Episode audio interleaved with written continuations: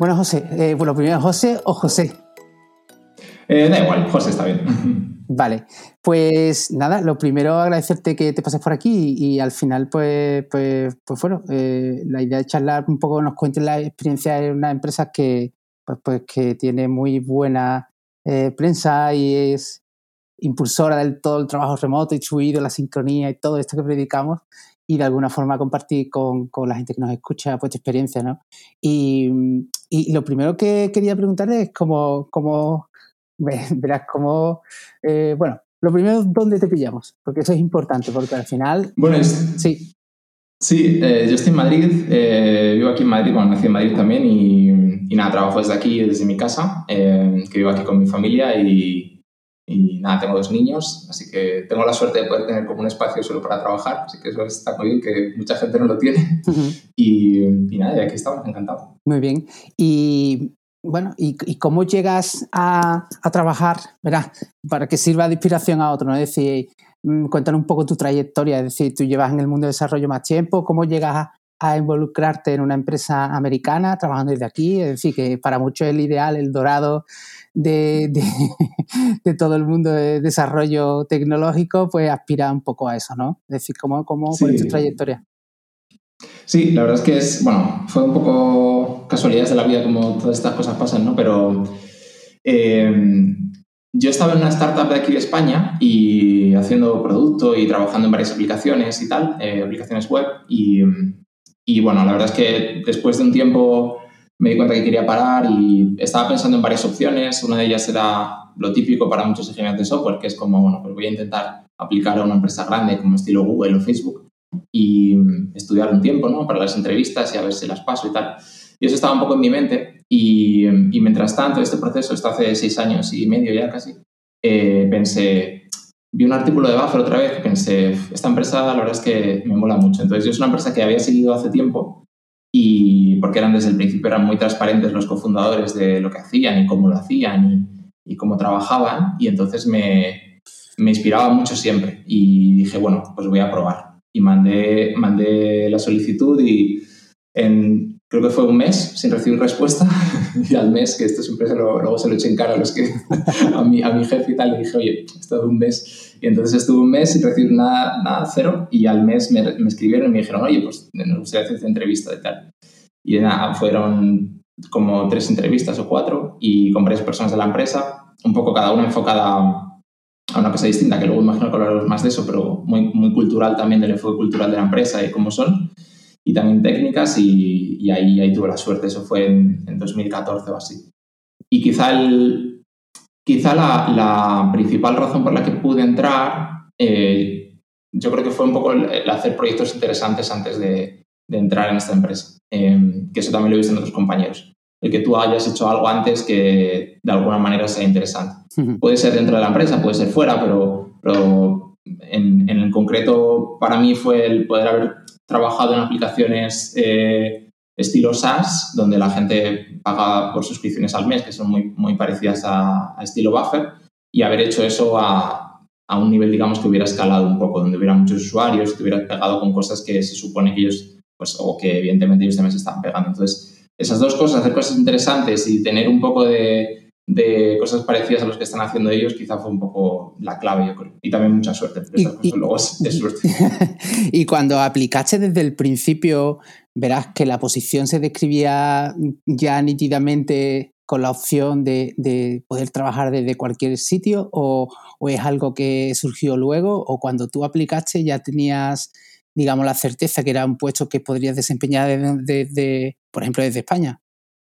Sí, eh, sí, la empresa Buffer siempre ha sido una empresa remota y desde el principio prácticamente por un poco por historia de la empresa, porque al final los fundadores estuvieron viajando un tiempo y, requerían de trabajar con otra gente en otros sitios y era casi un poco eh, naturaleza de la empresa. Entonces sí, cuando me uní yo sabía que era, que era remoto y que era 100% remoto.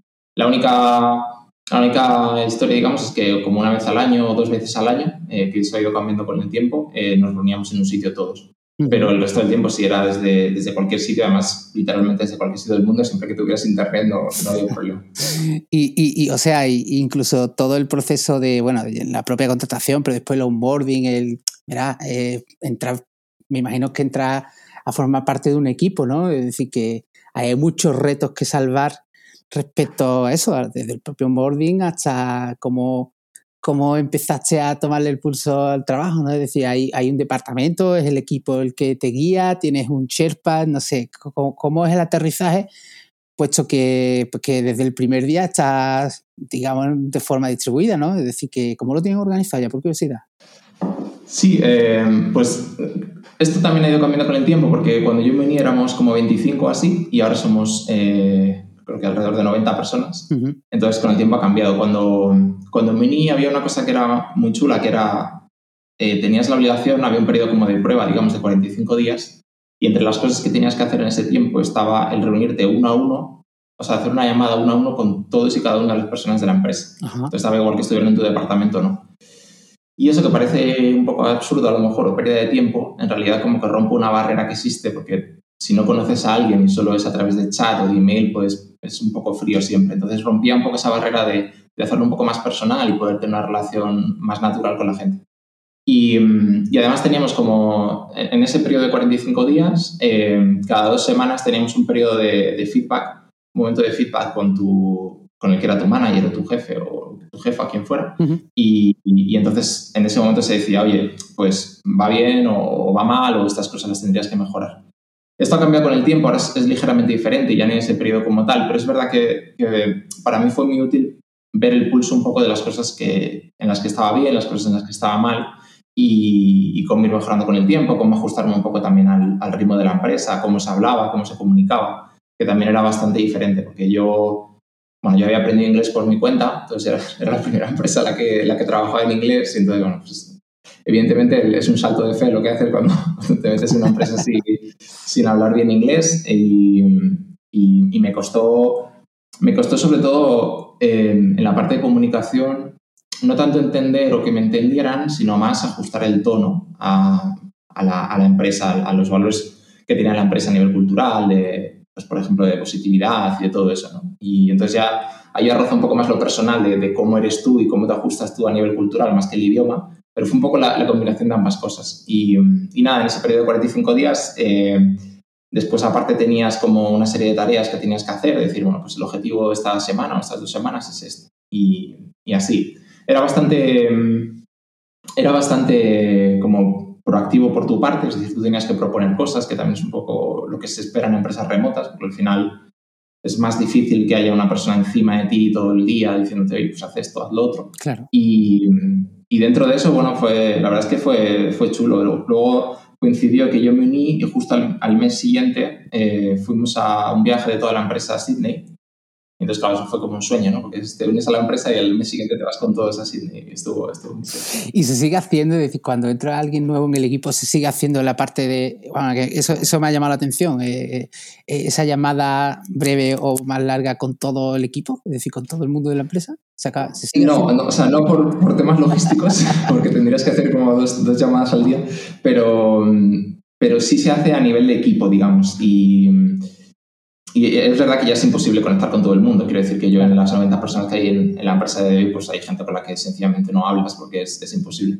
Pero, pero bueno, sí que intentas como que haya una parte más, no sé si decir personal, porque en el fondo no es personal, es más como amigable ¿no? o, o confortable a nivel de, de, poder decir cosas. ¿no? Yo siempre creo que a nivel remoto siempre hay una barrera, porque Internet es una cosa muy fría y, y el tener una llamada de vez en cuando, el poder comentar cualquier cosa aleatoria que no sea de trabajo y tal, ayuda mucho. Y de hecho, una cosa que yo noté eh, y, que lo, y que lo sigo notando en los viajes de empresa, después de los viajes de empresa, cuando la gente ha estado un tiempo junta, eh, la comunicación fluye de manera más natural, porque te cuesta menos ir a cualquier persona de la empresa y decir, oye, tengo esta idea o, o tengo esta duda o me ayudas con esto. Y esa, esas barreras un poco que se rompen, ¿no? Y, y sí, de, no, o sea, no se sigue haciendo, pero, pero sí que a nivel de, de digamos, de tu área donde tú trabajas, eh, sí que se intenta y se hace como una presentación oficial para que la persona se sienta, se sienta incluida, porque al final empezar una empresa remota no es más que ¿no? abrir el, el, chat, ¿no? abrir el email y como ya estás. ¿no? Entonces claro. es un proceso un poco frío también. Ya, ya, ya. Y, y, oye, en el proceso de reclutamiento me, me has comentado pues, que hace mucho hincapié en los valores, la cultura positiva, la proactividad, si me apuras, pues todo eso son valores que seguro que tienen en cuenta, pero en tu caso concreto como ingeniero de software, eh, ¿algún detalle como ya te hicieron prueba técnica? Si no, te preguntaron por el stack que conocías, tenían ya un stack al que te entiendo que te tendrías que amoldar, ¿lo valoraban, no lo valoraban? Un poco de esa parte. Sí, em, sí, es muy interesante. El, cuando yo me uní, em, sí, efectivamente, sí, sí que tuvieron en cuenta, digamos, la parte técnica. Eh, cuando yo me uní había gran parte del código que estaba en, bueno, en un lenguaje que es PHP. Entonces yo había tenido, había tenido experiencia con ese lenguaje, a pesar de que había trabajado con otros también, pero bueno, había tenido un poco de experiencia con ese lenguaje. Y además, em, una cosa que también es interesante, que a veces los ingenieros de software pasamos por alto porque nos centramos, yo creo, demasiado en la tecnología en sí que está utilizando X empresa para la que queremos trabajar, es el tipo de problemas en el que trabajan. Entonces, en lo que yo había trabajado antes, em, en el tipo de proyectos que había trabajado, era parecido de alguna manera a lo que hacía Buffer, a nivel de escala, por ejemplo, de, de, mandar muchos mensajes a las redes sociales, que al final es una cosa que hace Buffer, eh, en nombre de los usuarios y, y ese tipo de cosas era más o menos parecido a, los problemas a los que me había enfrentado antes. Entonces yo en las entrevistas eh, no me hicieron una prueba técnica como tal, que ahora sí hacen, em, pero sí que tuve que como que guiar un poco con el CTO en ese momento. Tuve que, enseñarle un proyecto que había hecho y cómo lo había hecho, los problemas que había tenido. Y, mm, y sí, a nivel, a nivel técnico no fue, no diría que, que, fuera demasiado difícil, pero es verdad que en el momento en el que yo venía a la empresa, porque esto luego cada empresa tiene su, su historia y sus, momentos, eh, yo diría que quizá valoraban mucho más la parte cultural de valores eh, que la parte técnica en sí. O sea, que, que tú fueras un experto en... De, hecho, justo al principio cuando yo venía a Buffer, vi, bueno, había casos de gente que, entrevistas y procesos de selección donde había ingenieros que eran infinitamente mejores que, que yo y, y quizá por la parte de valores o, de, o cultural no, no enganchaban tanto con la empresa y por eso no, se les contrató. Entonces, fue eso y, y, ahora, ahora sí que hay un proceso más como más eh, estructurado, donde hay una prueba técnica y la gente tiene que hacer una prueba técnica y luego se revisa esa prueba, se, se pregunta sobre esa prueba. Entiendo que, que, que, también al principio es muy importante, pues bueno, tú formas parte prácticamente de las primeras personas, entonces pues centrar mucho bien el tiro en esas incorporaciones iniciales que de alguna forma marcan la cultura y que poco a poco pues la, misma organización va siendo también más práctica, ¿no? En el sentido que ya se ha asegurado pues que se continúa con, con, con esa visión inicial. Genial. Mm. y otra, otra, otra cosa que me llama la atención y que te pido que me la contestes si puedes, si no puedes, pues nada, pero eh, en general esta, este tipo de, de, empresas como Buffer, americanas, que, contratan en todo el mundo, generalmente, ¿cómo, ¿cómo, suelen hacer la relación contractual? Es decir, que al final eso nos lo preguntan bastante y, en tu caso, si nos lo quisiera, bueno, contar lo que puedas, ¿no? Es decir, que al final eh, tienen una sede española, contratan directamente unas filiales de aquí, desde allí, pero no sé, estás como autónomo, no sé, mm. lo que me puedas contar en ese sentido que dé un poco sí, de... Claro, Sí, sí además eh, casualmente me ha llegado un mensaje de vez en cuando en Twitter y tal de gente que me pregunta precisamente. Sí, em, sí eh, yo diría que depende del tamaño de la empresa, en primer lugar, porque si lo piensas, una empresa que tiene a lo mejor, pues cuando yo viniera éramos 25, una empresa que tiene 50 personas en Estado, que tiene sede en Estados Unidos, no tienen la infraestructura para montar sedes de empresas en cada país. Y, luego cada país, claro, tiene su, eh, sus leyes, ¿no? Y montar una empresa tiene requisitos distintos. Entonces, pues para un fundador americano decirle, pues mira, tienes que montar una SL en España, pues claro, le suena como a chino, ¿no? Entonces, o, lo que sea. Entonces, no, normalmente en la práctica no se hace. Eh, yo soy, o sea, yo oficialmente soy autónomo en España y, y lo que hago es yo eh, cobro el salario americano que me hacen las... Eh, además cobramos cada dos semanas, porque ahí es como más común, y me hacen una transferencia eh, a través de Transfer, TransferWise. Que era Wise, ¿no? Ahora se llama Wise. Sí, ahora es Wise, ahora es Wise. sí, ha habido un cambio ahí. Ahora es Wise.com y entonces eso está muy, en primer lugar eso está muy bien porque, de hecho, si trabajas en una empresa remota y no utilizan algo parecido a eso y lo hacen solo a través de los bancos, un consejo ahí es que lo miréis porque cuando te hacen transferencias en moneda extranjera, pierdes un porcentaje importante por el cambio de, moneda. Entonces, eso con el tiempo, cuando llevábamos un año o dos, hicimos ese cambio en buffer y fue, fue muy interesante. Y después, eh, yo sí estoy como autónomo, entonces me, hacen la transferencia, yo emito facturas para mi contabilidad como autónomo en España, pero en realidad ni siquiera se las envío a, mi empresa. Como autofacturas. claro, entonces yo oficialmente soy como un external contractor, digamos, para la, para la empresa a nivel, digamos, legal de Estados Unidos. Y después, eh, lo, que, lo que sucede es que es verdad que las empresas normalmente que tienen sede en Estados Unidos, la gente de allí sí que las contratan por la legalidad de allí, ¿no? Por, claro. por, cómo se hace en Estados Unidos. Y ahora, recientemente en Buffer, como ha crecido, sí que han empezado a, abrir sedes. Entonces, abrieron una sede recientemente en, Reino Unido para poder contratar gente, había, no sé si ocho personas o siete personas, que podían ser contratadas a través del Reino Unido. Entonces, bueno, es verdad que si te contrata una empresa, digamos, normal, en el sentido de como si fuera de tu país, eh, tienes ventajas, ¿no? Por ejemplo, pues tienes el paro y tienes, ¿no? tienes una serie de, de, ayudas o de, o de, protección legal que es distinta que si eres autónomo.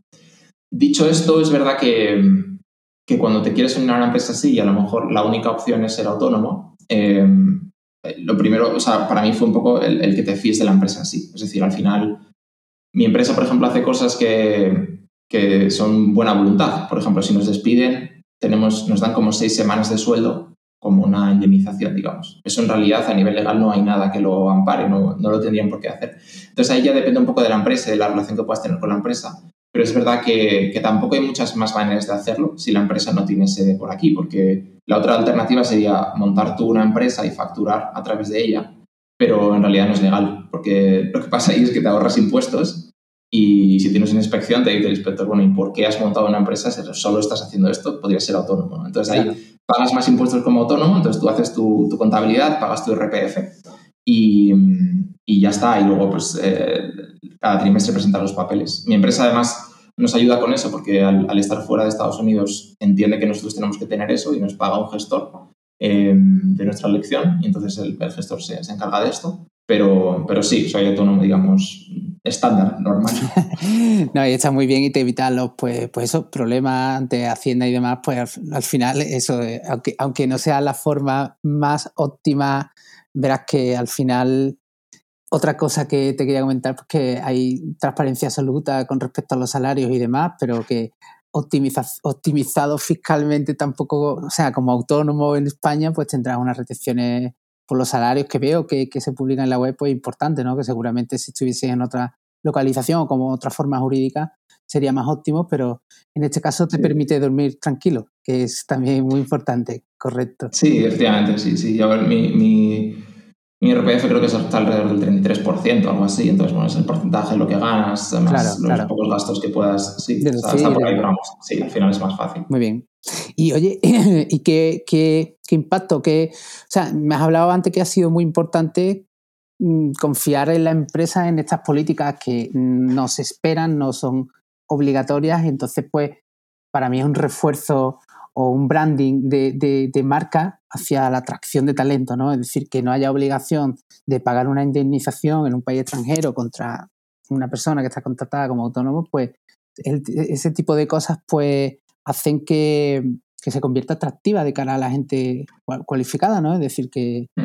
eso por un lado. Y, por otro lado te quería preguntar eh, que, o sea, ¿qué te supuso a ti? Eh, porque en ese momento ya era público todo, todo, toda esta parte de transparencia en cuanto a los salarios y todo este tipo. O sea, tú eso lo miraste, eh, te, te, causó buena impresión, te generó confianza. ¿Qué, ¿Qué, opinión tienes de, o bueno, explícanos un poco, porque a lo mejor nadie, eh, todo el mundo no conoce la política de Buffer respecto a los salarios, respecto a esa hoja que hay por ahí, sí.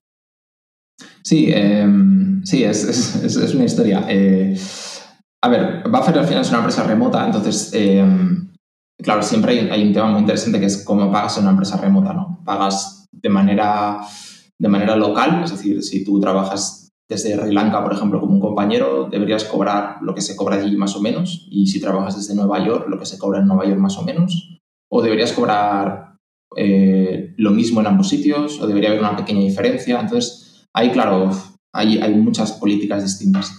Buffer tradicionalmente, em, bueno, en general a nivel cultural, y, habrá mucha gente que, no conozca la empresa, pero siempre he intentado como eh, hacer un poco retar el status quo de las cosas. Entonces, cuando hablas de, salarios, normalmente en una empresa lo que se premia al entrar tú a la empresa como candidato es tu capacidad de negociación. Si eres bueno negociando, obtienes más salario. Y si eres malo, pues eh, obtienes menos. Y es así de sencillo.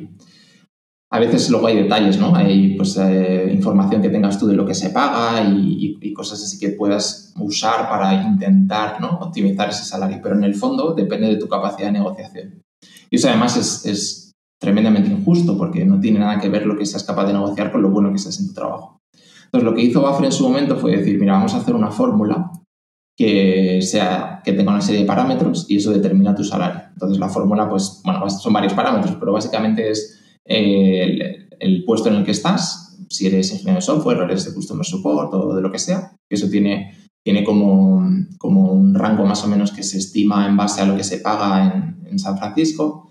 Después tienes la parte de donde vives, ¿no? Hay un pequeño porcentaje de diferencia si vives, por ejemplo, en una zona extremadamente cara como San Francisco o si vives en una zona eh, más barata para vivir como pues, Sri Lanka, por ejemplo. Y después, eh, creo, que es, sí, creo que es eso principalmente. Hay, hay como esos dos parámetros, ¿no? Entonces, dos o tres parámetros. Entonces, eso es muy interesante porque, en primer lugar, quita la desigualdad de salarios. Es decir, en esa fórmula no está el hecho de que seas mujer o seas hombre o de que seas o tengas orientación sexual u otra o tengas no, no, tu raza o tu religión. No hay nada de eso. Es sencillamente eso. Es, es el puesto en el que estás, el grado de experiencia y, poco más. Entonces eso me, me, mucho porque dije, vale, esto es mucho más justo, ¿no? Y de hecho a nivel de salarios, eh, en Buffer lo que sí se determina es decir, bueno, estamos bien a nivel de que haya suficientes eh, suficientes personas de grupos que no están tan representados en puestos más importantes o donde se cobra más. Pero luego dentro de eso, dentro de los mismos puestos, no hay diferencia entre un hombre y una mujer o, distintas razas. Y luego, además de eso, Buffer lo que hizo fue eh, decir, bueno, ¿y por qué los salarios tienen que ser privados? ¿no? ¿Por qué esta fórmula o, incluso los salarios finales tienen que ser privados? Vamos a publicar un Excel público y que la gente los vea. Entonces, en el momento en que lo hicieron, eh, subieron, no sé, no me sé el porcentaje, pero subieron muchísimo las solicitudes de trabajo. Y además yo diría que de alguna manera eh, consiguió poner en el centro del, debate el tema de cómo se pagan las empresas remotas. Y aquí hay, hay un punto que me gustaría hacer, que es que cuando tú, cuando tú tienes una empresa remota, hay una parte un poco fea que también puedes utilizar. Si tú te vas a un país donde se pagan salarios muy bajos, con el mismo dinero puedes contratar a varias personas y no cambias demasiado nada. Es decir, les coges de allí, les contratas y, pagas menos y ya está. Y eso lo hacen algunas empresas remotas, que también hay que decirlo. Entonces, cuando tú te unes a una empresa remota, tienes que pensar, bueno, qué política de salarios tienen y, en, base a, en base a qué están tomando las decisiones. Entonces, en Buffer a mí me pasó que, yo sentí desde el principio que esas decisiones, más allá de la cantidad final, estaban en base a, ser justas o intentar ser justas, ¿no? que la gente se sintiera muy bien pagada y que se sintiera valorada independientemente de dónde vinieran. Y, y, luego hay detalles ahí, pero, pero en el fondo fue un poco así. Entonces, a mí me, sí, evidentemente, claro, aparte del salario está muy bien porque tiene base americana, pero, pero también esa manera de, determinar el salario fue muy interesante. Entonces, a día de hoy, si te vas a, a buffer.com barra salaries, eh, está ahí todos los salarios, creo, y, la fórmula y todo, o sea que puedes, podéis investigar por ahí. pues genial. Y otra, otro ángulo importante, entiendo que al final se habrán ido contratando equipos pues, en diferentes países, por lo tanto usos horarios y por lo tanto eh, la forma de, comunicar entiendo que será un tema a cuidar, ¿no? Entonces, eh, ¿Cómo se gestiona esta parte? Es decir, dentro de un equipo eh, hay solapes de algunas horas, da igual, la comunicación es síncrona o es asíncrona. Un poco esa parte. Mm. Sí, es, siempre es un reto, ¿eh? O sea, eso es una cosa que yo creo que nadie todavía ha solucionado bien. Pero nosotros lo que, lo que hacemos es... Es verdad que a veces en los equipos se produce un, o sea, se, tiene una zona horaria más o menos común. Eso pasa de manera natural, pero es verdad que a veces no pasa. Es decir, que a veces eh, estás en un equipo donde casi todas las personas son, están en otra zona horaria, completamente distinta. En general, yo diría que tener un poco de, de, sobrelapamiento en el, o sea, de, de, zona común horaria en el día es positivo, porque hay parte de la comunicación que sigue siendo síncrona y eso a veces es difícil de, es difícil de cambiar, ¿no? La gente cuando, cuando trabajas en un problema y sobre todo yo diría más en, problemas nuevos donde se requiere más creatividad o, o quizá cuando trabajas en un problema que tienes menos experiencia, necesitas más ayuda, es muy difícil decir, bueno, pues yo dejo una pregunta en un email, ¿no? O dejo una pregunta en un foro para ir de mi empresa y, bueno, pues ya mañana me contestarán. Entonces, claro, ¿y qué haces el resto del día, no? Y entonces es, es, muy idílico cuando la gente está muy experimentada y tú sabes lo que tienes que hacer y el camino está claro, pero hay veces que no es, no es así. Y entonces me parece que hay un equilibrio entre ambas cosas, porque tampoco puedes estar todo el día eh, pendiente del, chat o del teléfono para, para trabajar, pero, pero sí que tenemos, intentamos tener una parte de eso. Y, y lo que hacemos es, eh, tenemos, eh, tenemos un, utilizamos un programa que es como una especie de foro que se llama Threads, eh, que es estilo Discuss, y bueno, es como, es como un foro que, utiliza, que utilizamos, y ahí tenemos todos los mensajes con distintas áreas y tal. Y, y, entonces, bueno, pues eso es completamente asíncrono. La gente deja los mensajes y tú los lees cuando puedes. Después tenemos Slack para la comunicación más síncrona y, y aparte, bueno, utilizamos eh, Zoom como Zoom, ¿no? como, mucha gente también para, para, el tema de videollamadas. Tenemos, luego ya esto depende mucho del equipo y de cómo se organice. En mi, en mi caso, de mi equipo, tenemos un par de llamadas a la semana de estatus, ¿no? de, de, ver cómo vamos, qué objetivo tenemos a la semana y tal. Y el resto de la semana es libre. Eh, es verdad que ahora las semanas son un poco más cortas porque trabajamos cuatro días en vez de cinco, pero, pero vamos, más o menos lo hacemos así. Y, a ver, cuéntame un poco más sobre eso y cuándo se implantó, si eso está así desde el principio o es alguna novedad. Sí, esto es, esto es interesante. Eh, esto se implantó cuando empezó la pandemia eh, con el COVID sobre todo la parte, o sea, los padres, los que somos padres, aunque evidentemente a, toda la gente le afecta, pero los que somos padres, claro, había compañeros que a lo mejor tenían tres hijos y de repente no había colegio. Y entonces ambos padres estaban trabajando eh, full time, digamos, desde casa, con los tres niños en casa. Entonces, pues es que físicamente no, no puedes trabajar, ¿no? Entonces, bueno, en primer lugar, mi empresa se portó muy bien porque dijo, mira, estamos en esta fase como otras muchas empresas, ¿no? Estamos en esta fase, es difícil, vamos a hacer lo que podamos, ¿no? vamos, vamos a trabajar en la medida que podamos y esto hay que superarlo y vamos poco a poco y ya está. No, no, no tenemos que tener el mismo ritmo que teníamos antes porque es imposible.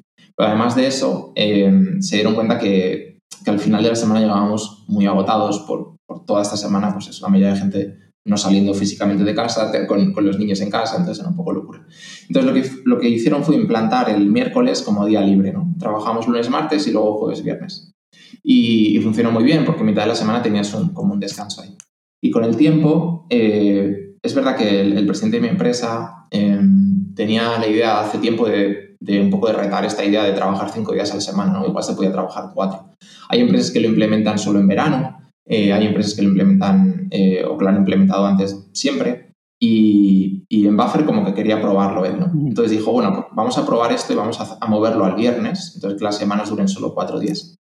Y entonces esto, esto pasó, esto de los cuatro días, los miércoles empezó hace como, diría como hace diez meses o así, y hace como seis meses se pasó al viernes. Entonces nada, llevamos como dos, tres trimestres trabajando así. Eh, y bueno, ha sido, ha, sido un, ha sido un experimento muy interesante, seguimos haciéndolo cada trimestre como que nos hacen una encuesta y nos dicen, oye, ¿cómo va esto? ¿Cómo sentís? ¿Os sentís productivos y tal? Y, cómo va la cosa. Se miran objetivos también para, para ver que, la productividad sigue siendo válida y, así lo vamos evaluando. Muy bien, muy bien. Bueno, y mm, ¿hay algo que no te termine de encantar de este formato, José? Es decir, que eh, siendo honesto, es decir, habrá alguna parte eh, que seguramente pueda mejorar o, o estás súper contento con todo, no cambiaría absolutamente nada o todo lo contrario, no, no lo sé, que, hay... ¿De los cuatro días o de bajo en general? en general del formato remoto en Madrid, eh, con, con, empresas americanas, no sé, ¿qué, te gusta? Vamos, no sé, la parte oscura, es decir, de todo esto, que suena súper guay. Sí, eso me gusta.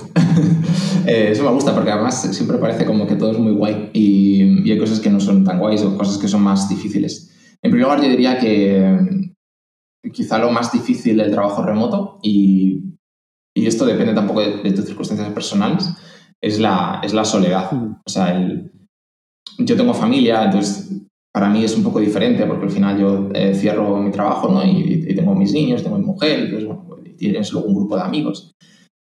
Pero es verdad que el trabajo remoto es muy solitario, eh, porque a pesar de tener pues a lo mejor alguna llamada al día, ¿no? Depende de, tu puesto y tal, pero tienes alguna llamada al día, cuando cierras eh, estás solo y no has tenido un contacto tan cercano con la gente. Y además, una cosa que pasa con el trabajo remoto a nivel humano es que no da, no da tanto pie a, a cosas, a cosas aleatorias un poco, ¿no? El, típico café que te tomas en la oficina y hablas de, de, la peli que viste ayer, ¿no? O de, la serie que estás viendo, pues, pues no sucede, ¿no? O, o, el plan que puede surgir diciendo, oye, pues a lo mejor este fin de si nos vamos a dar una vuelta con la bici, eh, eso no, no, pasa, ¿no? Entonces, es verdad, y, y, tampoco hay que idealizarlo, ¿no? Que cuando vas a una oficina todo el mundo sea súper amigo y todo el mundo se ve bien, porque tampoco pasa. Pero sí que hay una parte humana de, más, más, eh, más natural que surge en una oficina y que en trabajo remoto no. Entonces, la gente, yo diría especialmente la gente que a lo mejor no tiene familia ¿no? Y, que, y que no tiene esa socialización natural, eh, un trabajo remoto es un reto en ese sentido. Y hay alternativas, por supuesto. Hay gente que va a un coworking o, o, que tiene actividades por la tarde o lo que sea, o, tiene un grupo de amigos muy, muy nutrido, pero, pero sí hay una parte psicológica que, que, creo que afecta un poco y que hay momentos, en momentos, sobre todo ahora con el COVID, que mi empresa, por ejemplo, llevamos mucho tiempo sin vernos físicamente, em, pues, pues pasa un poco factura. Y em, eso por un lado, y luego yo diría que la parte de a nivel de innovación o de creatividad dentro de una empresa, la toma de decisiones es un poco más complicada, porque cuando, cuando tú estás, yo creo físicamente en la misma oficina, al final tú puedes decir, oye, he tenido esta idea que os parece, pues parece esto, ¿no? Y, puedes ir hablándolo más o menos de manera casual y, puedes hacer, puede ser como más efectivo a la hora de tomar decisiones. Oye, lo hacemos, venga, pues lo hacemos, ¿no? Cuando estás en remoto, claro, a veces no está claro o, cuesta un poco tomar las decisiones, ¿no? ¿Quién toma la decisión? Si propones algo, ¿en qué punto se decide que ya es una decisión tomada, ¿no? Y eh, cómo haces para hablar con la gente un poco de manera casual de esto, pero, pero que tampoco sea demasiado formal.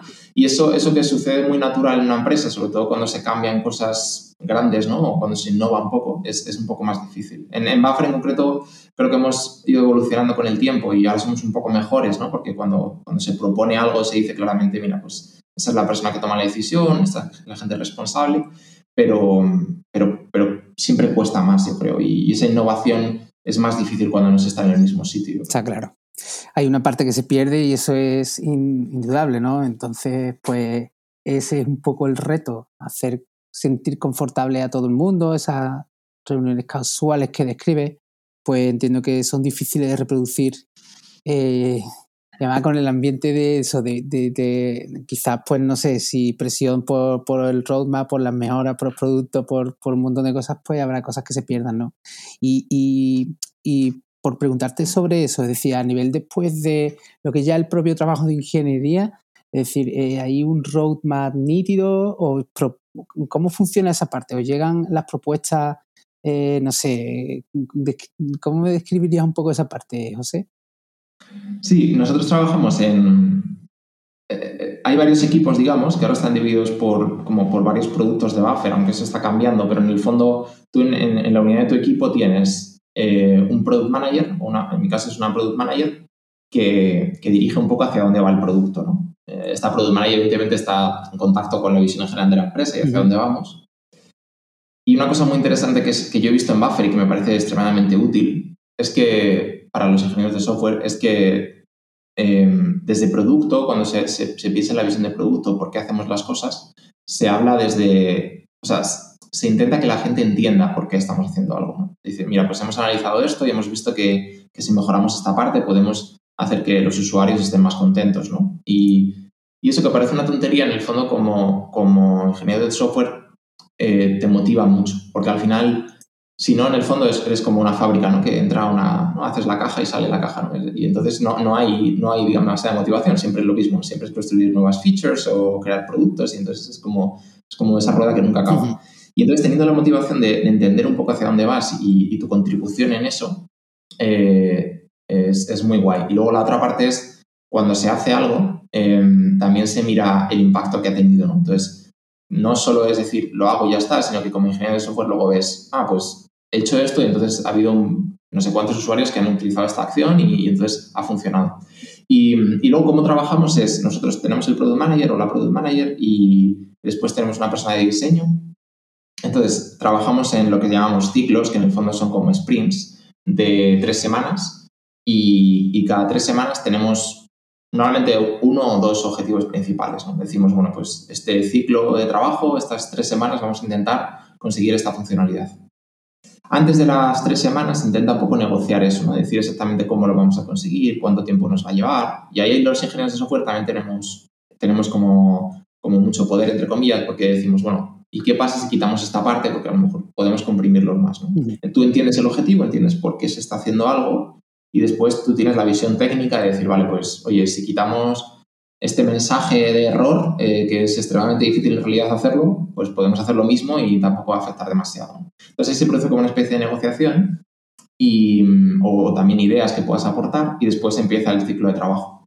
Entonces, en el ciclo de trabajo de esas tres semanas, eh, esto también depende del equipo, pero bueno, cada tres semanas eh, hacemos estos objetivos. Cuando acaba el ciclo de trabajo, evaluamos lo que hemos hecho. ¿no? Tenemos una, una, reunión donde decimos, bueno, qué ha ido bien, qué ha ido mal, ¿no? o qué deberíamos eh, parar de hacer. Y ahí es muy interesante porque permite al equipo evolucionar, ¿no? Es decir, mira, pues estas tres semanas hemos estado perdiendo el tiempo en cambiar no sé qué. Y entonces esto tenemos que parar, ¿no? O, nos hemos dado cuenta que cuando intentamos hacer esto, esto falla, ¿no? Entonces hay que revisar eso, ¿no? Y, y permite, permite al equipo trabajar y además también se evalúan no solo las cosas técnicas, sino también la manera de trabajar en sí. Oye, que este, este ciclo de trabajo hemos estado haciendo muchas reuniones, vamos a tener menos reuniones, ¿no? O al revés.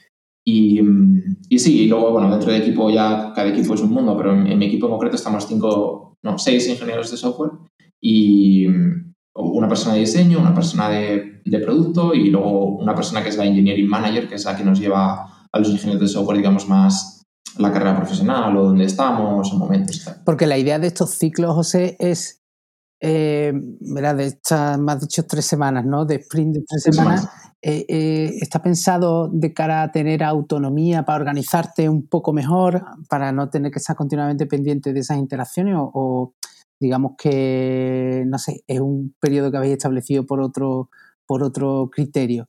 Pero, pero hay flexibilidad en cuanto a la organización de este sprint que tú tienes tres semanas. Oye, pues mira, yo no sé, pues esta semana puedo dedicar más tiempo, la semana que viene, no sé. Eso se tiene en cuenta y lo que se hace es revisar un poco las métricas en esta evaluación después, ¿no? Sí, sí, efectivamente, sí, sí. se ponen los objetivos, o sea, los objetivos de las tres semanas están como claros para todo el mundo, ¿no? Es decir, tenemos que, tenemos que hacer esta funcionalidad, ¿no?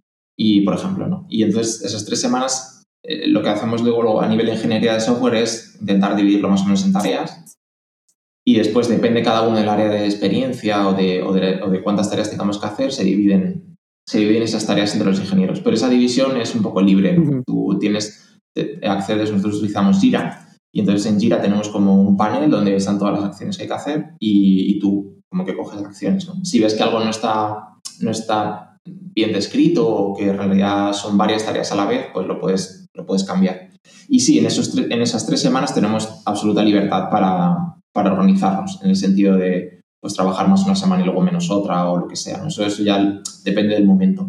Sí que se intenta en general em, como intentar, el, intentar acabar los ciclos de trabajo, los sprints, con, con algo que puedas enseñar, ¿no? decir, bueno, pues yo voy haciendo esto y, y siempre se produce sobre todo la última semana, como un periodo un poco de, feedback también con producto y con diseño, decir, mira, pues así es como está quedando y eso lo vas un poco mejorando. Pero, pero sí, sí, tenemos libertad y, y, un poco el objetivo al final, que las empresas de producto yo creo que es muy común, porque en Buffer en un momento se probó eso de decir, oye, ¿qué pasa si no tenemos ni ciclos de trabajo, ni jefes, ni estructura, ni nada, ¿no? Es anarquía.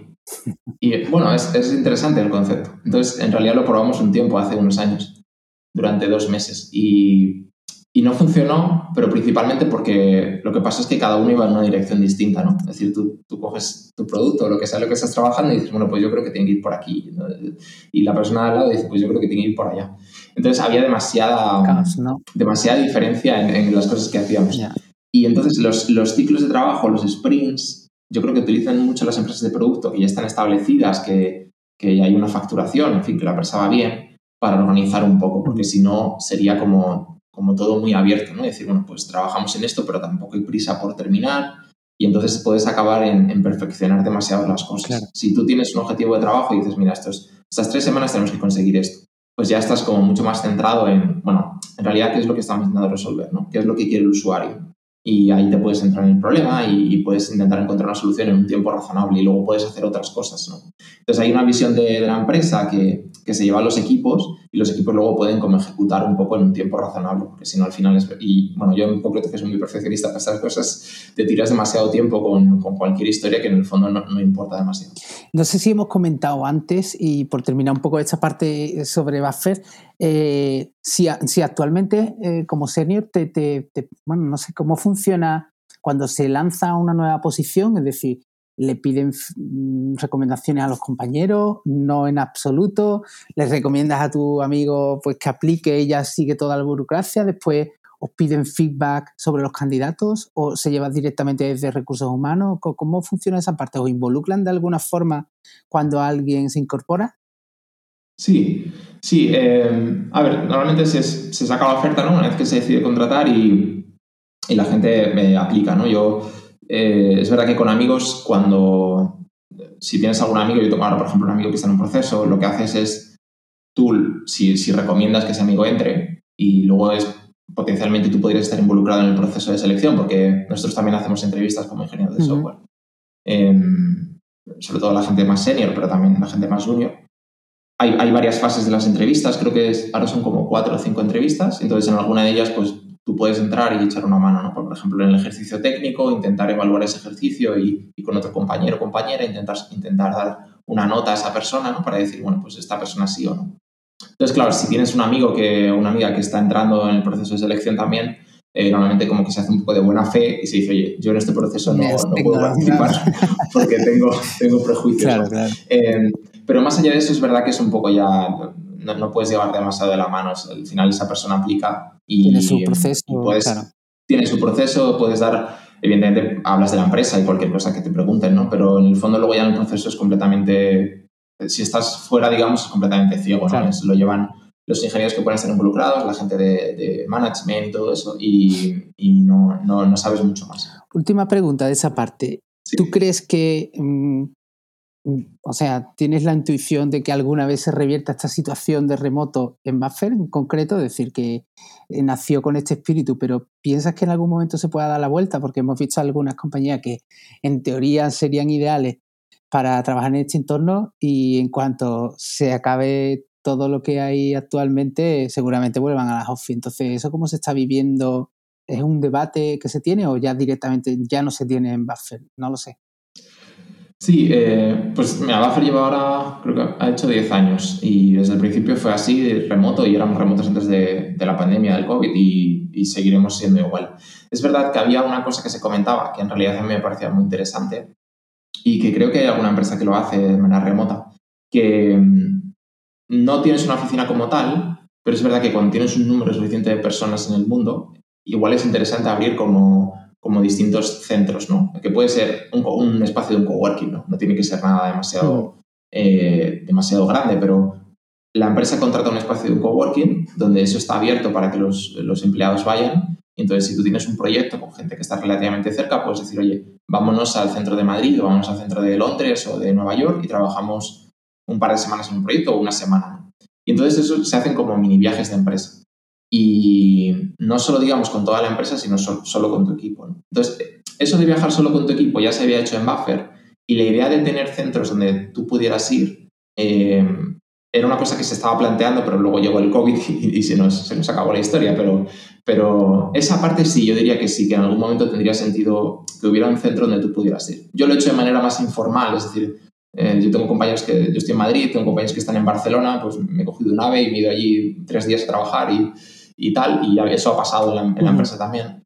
Pero desde la empresa cuando crece sí que tiene sentido que eso suceda y, yo creo que favorece un poco la colaboración y, y, vamos, te había dicho que era la última, pero, pero es que se, me ha venido a la cabeza otra cosa que eh, verás que por desconocimiento no tengo ni idea de cómo se gestiona, pero al final tiene gente repartida por todo el mundo. Tú, en, en tu caso son ingenieros que acceden a, pues, a código, a repositorio y demás. ¿Cómo se maneja la parte de seguridad en lo que es el puesto de trabajo de esta gente deslocalizada. Es decir, se utiliza un dispositivo corporativo, un ordenador, algo o no, o equipos propios.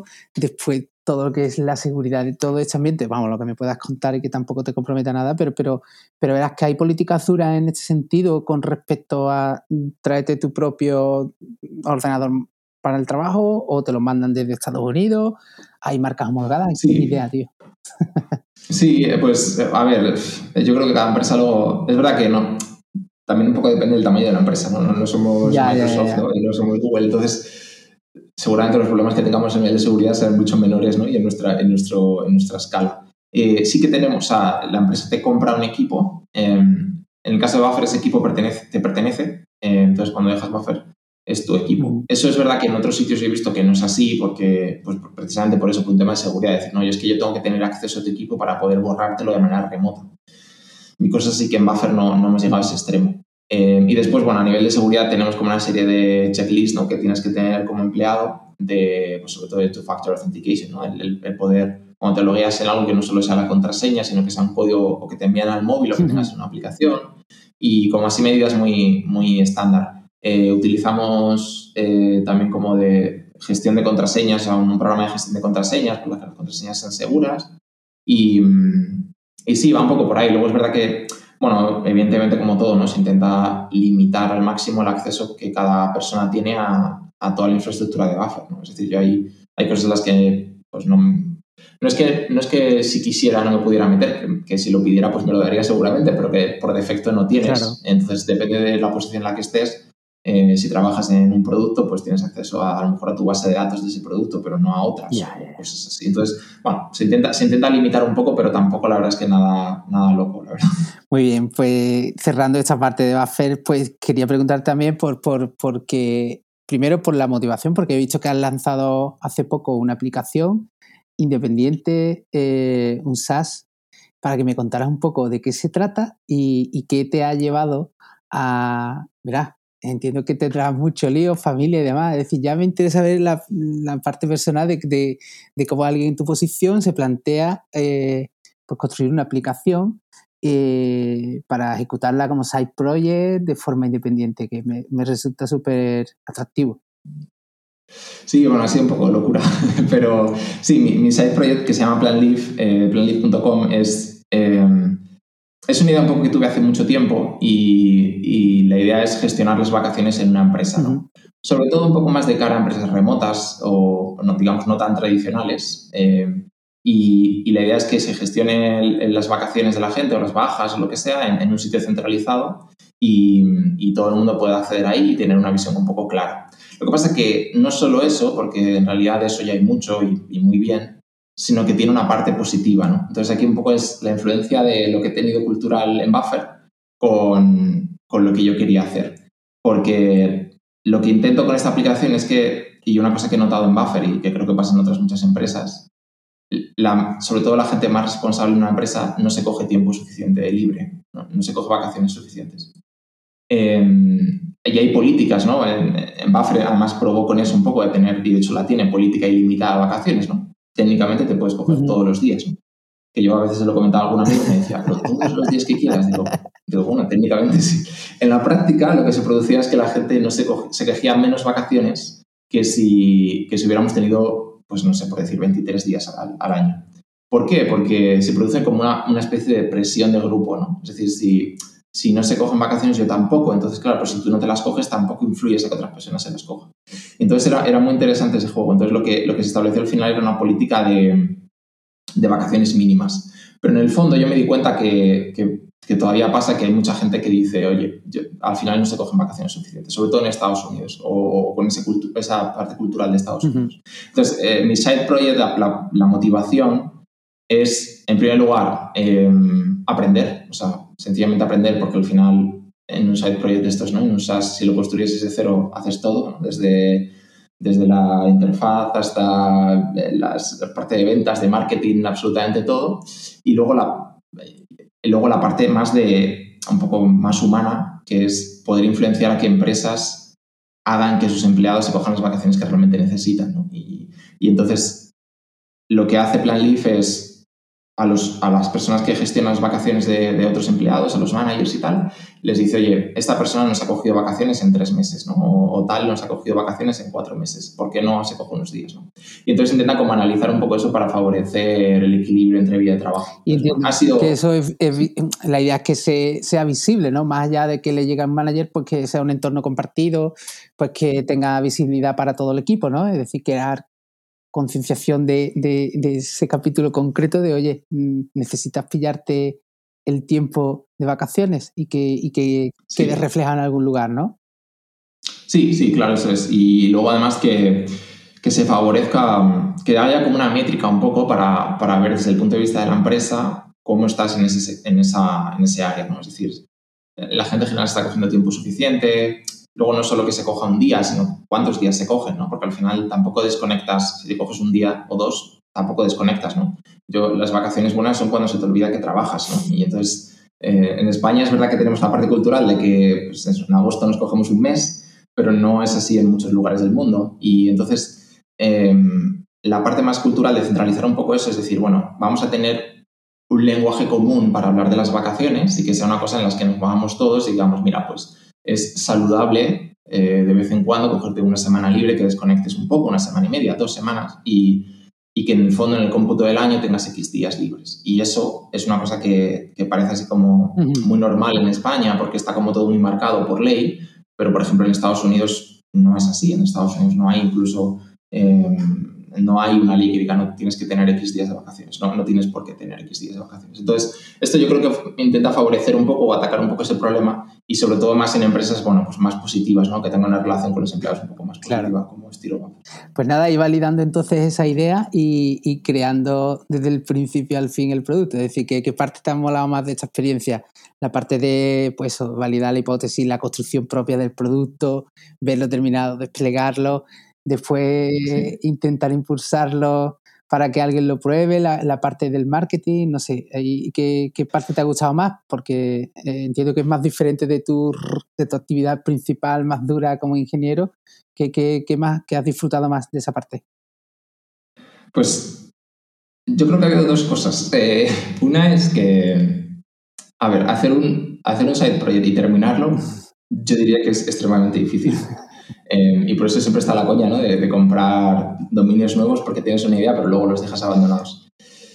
Eh, ¿Por qué es difícil? Porque la motivación inicial que tienes, o lo bonito que parece el problema, cuando te enfrentas a, como obstáculos que te surgen en el camino y dices, y te da pereza, ¿no? Y entonces tampoco tienes una razón para la cual terminarlo, porque no, si tienes tu trabajo, no, hay razón, ¿no? No, no, no comes de eso, ¿no? Entonces, superar los obstáculos o, poco la disciplina, digamos, que, te autoimpones para poder terminar algo y sacarlo, eso ha sido muy chulo. Y, luego la parte de, que esto lo comentaba con algún amigo hace, hace un par de años, cuando me debatía si hacerlo o no, decía, si es que yo creo que hacerlo, o sea, construir el software en el fondo para mí es relativamente fácil en el sentido de que tengo la experiencia técnica, lo difícil va a ser lo difícil va a ser venderlo. Entonces ahora estamos en eso, ¿no? Y, eso yo diría que es también lo bonito. Es decir, coger... Eh, esto es muy interesante, yo creo que se puede aplicar a tu carrera profesional incluso dentro de tu trabajo. En lo que tú hagas, en tu rol, de lo que hagas, va a haber cosas que se te den mejor y cosas que se te den peor, siempre. Y entonces lo cómodo o lo, lo que, a lo que tendemos en general las personas es, bueno, pues soy bastante crack en esto y, y lo otro lo ignoro. Ni siquiera pienso en ello, ¿no? Pienso que pienso que no es tan importante. Entonces, un side project como, como un SaaS, o, pero en realidad también lo puedes aplicar a tu carrera, es, bueno, hay cosas en las que yo no tengo absolutamente ni idea de, cómo funcionan, y entonces si yo quiero que esto vaya a algún lado, que pues la gente lo use, lo conozca, tengo que trabajar en esas cosas, ¿no? Entonces, y no hay nadie más, eh, no hay nadie más para ayudarte, puedes hablar con, con colegas y tal, pero en el fondo no hay nadie más para ayudarte, lo tienes que hacer tú. Entonces, trabajar en esas, en esas partes que se te dan mal, intentar mejorarlas, es una cosa que también ha sido muy bonita y que, sigo haciendo y, sigo aprendiendo. Porque además te da una perspectiva doble de decir, bueno, ahora aprecio de verdad o, sé más o menos el trabajo que lleva el departamento, o sea, otros departamentos dentro de mi empresa. Es decir, lo que hace el equipo de marketing, pues hace un par de años, pues bueno, me sonaba un poco medio a chino y ahora ya como que más o menos entiendo el lenguaje. Entonces, trabajar en... Eso es una, es una fuente infinita un poco de satisfacción, decir, qué se me da mal, que lo puedes aplicar a tu trabajo también, es decir, qué se me da mal, intentar dedicarte a eso un tiempo, intentar mejorarlo y después ir a otra cosa que se te da mal, que habrá infinitas cosas que se nos dan mal a todos, e intentar mejorar también en eso. Entonces, yo creo que poco a poco te conviertes como en, en, una persona un poco más formada en todo y decir, vale, pues ya sé de qué va, de qué va la película. Claro. Y ponerte en la situación de tener que explicar tu proyecto, venderlo, impulsarlo, porque nadie lo hace por ti, te hace romper muchos eh, creencias limitantes o como le queramos llamar, o barreras mentales que, vamos, eh, que se pueden llegar a tener por, de cara a eso, a expresar tu, tu, producto, tus inquietudes y tu visión, ¿no? Entonces, creo que es un buen ejercicio, ahí estoy de acuerdo contigo, te deseo lo mejor en esa parte y desde luego que la veo súper súper interesante, vamos, tener un side project creo que se lo recomiendo a todo el mundo por eso, por lo que has descrito, el incentivo que, que provoca, ¿no? Bueno, pues creo que más o menos mm, ha pasado ya 55 minutos. Mm, creo que tenemos más o menos la, entrevista, José. Es decir, si hay algo que se nos queda en el tintero que quisieras comentar, es el momento. Pues nada. Nada, nada. Muchísimas, muchísimas gracias por esto. La verdad es que encantado y, y nada, si alguien tiene cualquier duda o lo que sea, ahí por, por Twitter o por email, que, que me, que me envíen un mensaje o lo que sea y yo encantado de ayudar. Muy bien. Siempre intento, dentro de la mis posibilidades, echar una mano. Bueno, pues en las notas del episodio pondremos tus coordenadas. Entiendo que principalmente en Twitter pondremos la referencia a tu proyecto, leadplan.com, ¿verdad? ¿Era? Perdón, perdón, punto .com. Lo pondremos por ahí para que también le podamos echar un vistazo. Y nada, agradecerte el tiempo y nada, lo dejamos por aquí. Espero que volvamos a hablar. Ha sido todo muy interesante y la verdad es que te agradezco el tiempo. ¿Vale? Genial, un placer. Venga. Muchas gracias. Hasta luego.